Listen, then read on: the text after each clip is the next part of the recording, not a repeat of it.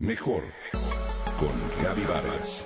Presentado por MBS Radio. Mejor con Gaby Vargas.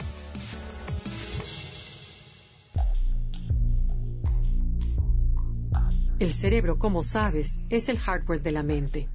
Si su funcionamiento no es correcto, pierdes tus capacidades mentales, personalidad y hasta alegría de vivir naces con billones de células nerviosas y con el tiempo, las neuronas mueren hasta que tú mueres también. Hoy, la neurociencia reescribe esta historia del cerebro al estudiar la capacidad de éste de renovar sus conexiones y reestructurarse a sí mismo a través de la neuroplasticidad. Me explico. Bajo circunstancias adecuadas, tu cerebro cambia física y significativamente a lo largo de tu vida.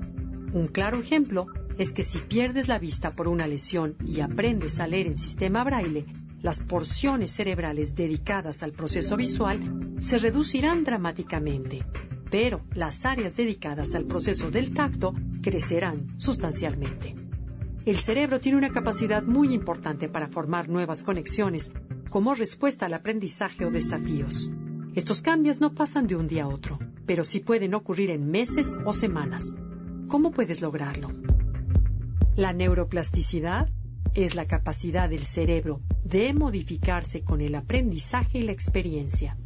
La memoria se expande a través de redes neuronales que reflejan los cambios que producen aprender, practicar, entrenarse, trabajar y jugar.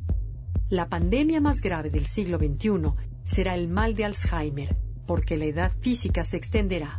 Pero, ¿de qué servirá si el cerebro no la acompaña? Los años vienen solos, pero la capacidad debe activarse. La neuroplasticidad implica, sobre todo, asumir una mentalidad de crecimiento, donde el cambio verdadero ocurre todo el tiempo. El cerebro en estas condiciones es perfectamente capaz de formar nuevas neuronas para mejorar o agregar caminos que se tornan aptitudes, conocimientos o habilidades. Recordemos que el exceso de estrés mata neuronas lo primero que se sugiere es relajarte, buscar aprender y crecer. Una vez que te hayas relajado, te sugiero que practiques una técnica de la neuroplasticidad que se llama REACH, R-E-A-C-H, por sus siglas en inglés, R por repeat o repetir, E por effort, esfuerzo, A por atención, C por complejo y H por health, salud. Es muy sencilla. Primero, repetición. Es necesario que hagas algo nuevo en repetidas ocasiones para que se formen nuevas neuronas en tu cerebro. Dos, esfuerzo. En realidad, hay que realizar un esfuerzo considerable, es decir, la actividad que realices no debe de ser fácil. Tres, atención. Para que formes nuevas neuronas es necesario que te enfoques de lleno en la actividad que realizas, es decir, que estés concentrado. En cuanto a la complejidad, Mientras más difícil sea la actividad que haces, tantas más conexiones neuronales se formarán. Y como un plus queda la salud.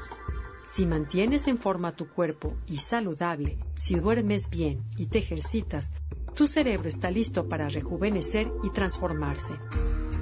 Una vez que hayas formado nuevas conexiones, no olvides que necesitas darle continuidad a fin de utilizar estos nuevos circuitos y mantenerlos. Sabemos que todo lo que no se usa se atrofia. También es importante tener presente que mientras más rica sea tu red neuronal, más protegido estarás contra la decadencia cognitiva. Cuanto más la usamos, más fuertes, adaptativos y resistentes nos volvemos.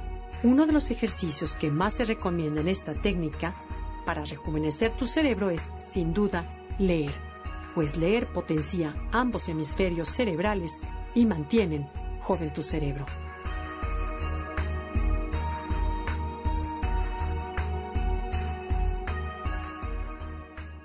Comenta y comparte a través de Twitter.